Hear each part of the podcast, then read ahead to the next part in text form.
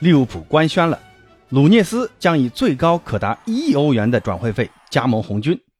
那这下红军下赛季有好戏看了。你好，我是八哥。六月十号，英超转会窗口正式开启。那这才没两天啊，就传出一个重磅消息：红军以七千五百万欧元附带两千五百万欧元的追加条件签下了鲁涅斯。那其实呢，红军要签鲁涅斯的消息已经传了很久了。前两天呢，皇马官宣了楚阿梅尼，那也是八千万欧元附带两千万的追加的转会费。之前八哥一直叫他琼阿梅尼啊，但前两天新华社的翻译啊，管这哥们儿叫楚阿梅尼，所以以后呢，为了统一翻译，我也改叫楚阿梅尼了。那楚阿梅尼官宣没两天，红军就官宣了鲁涅斯。八哥觉得这两个消息啊，可能存在那么一点点联系啊。什么联系呢？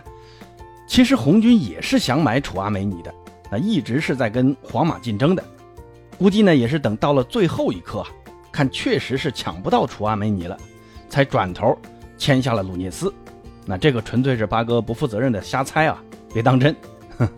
那鲁涅斯的加盟将极大增强利物浦的锋线实力，尤其呢是在马内现在铁了心要走，鲁涅斯刚好可以填补马内的空缺。对于英超冠军的争夺。之前呢，八哥说很看好曼城，但现在我想说啊，我还是太天真了。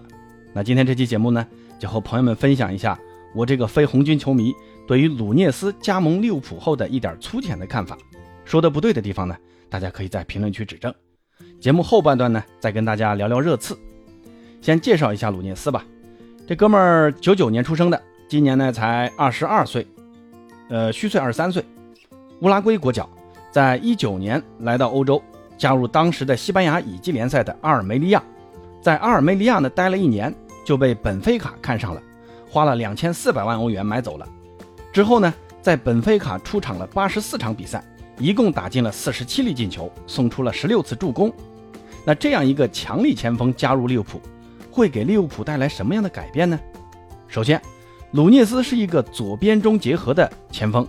习惯在左路和中路之间游走，这个呢可以完美替代马内走后的空缺，可以无缝衔接利物浦如今的战术安排。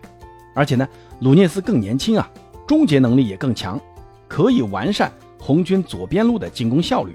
其次呢，通过这个赛季本菲卡对阵利物浦的两场比赛，大家可以看出啊，鲁涅斯的跑动能力非常的牛叉呀，两场比赛啊都跑出了十一公里的跑动距离啊。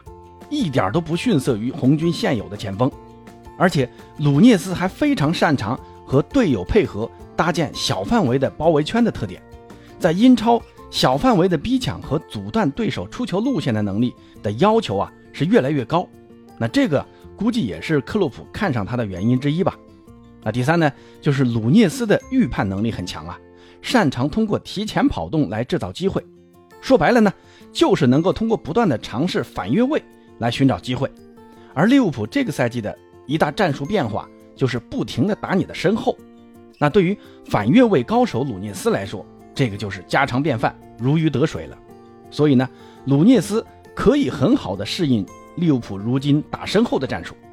最后呢，就是鲁涅斯的持球跑动也很厉害啊，既能拉边传中，也能内切破门。关键是啊，鲁涅斯身高一米八七，体重八十公斤以上。一点儿不惧怕高大的中卫的身体对抗。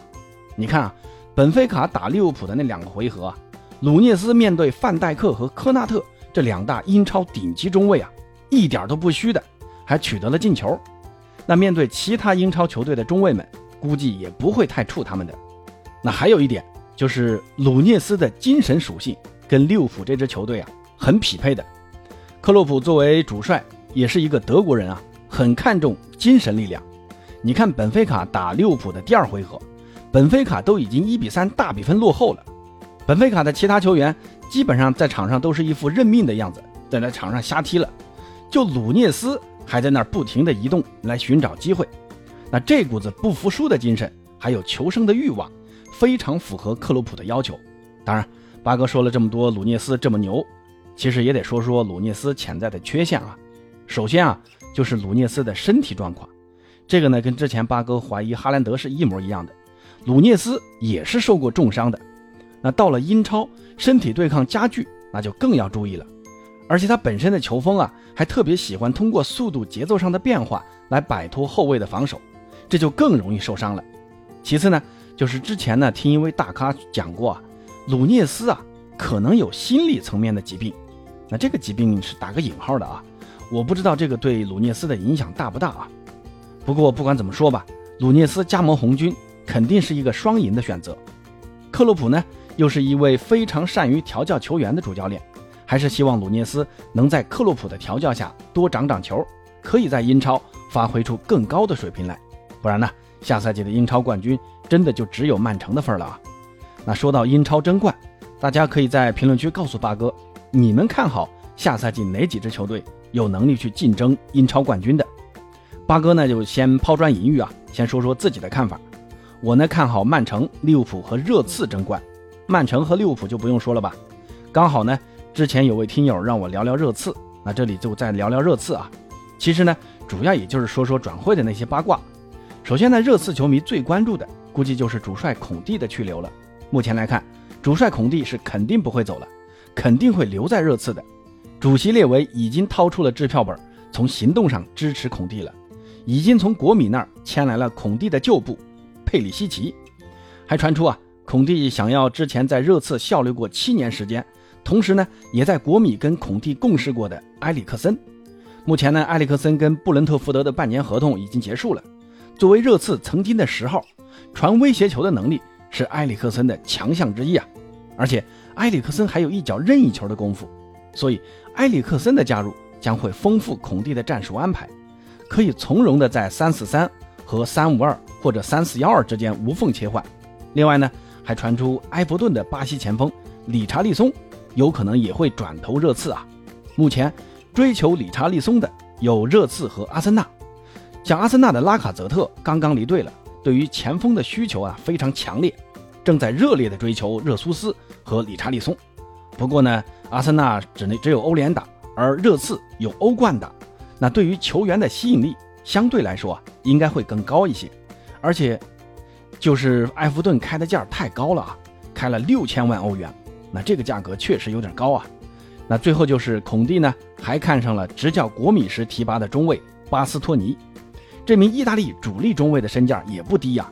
听说国米啊开出了五千万的报价，不过八哥作为半个国米球迷啊，求求孔蒂啊，你别逮着国米使劲薅啊。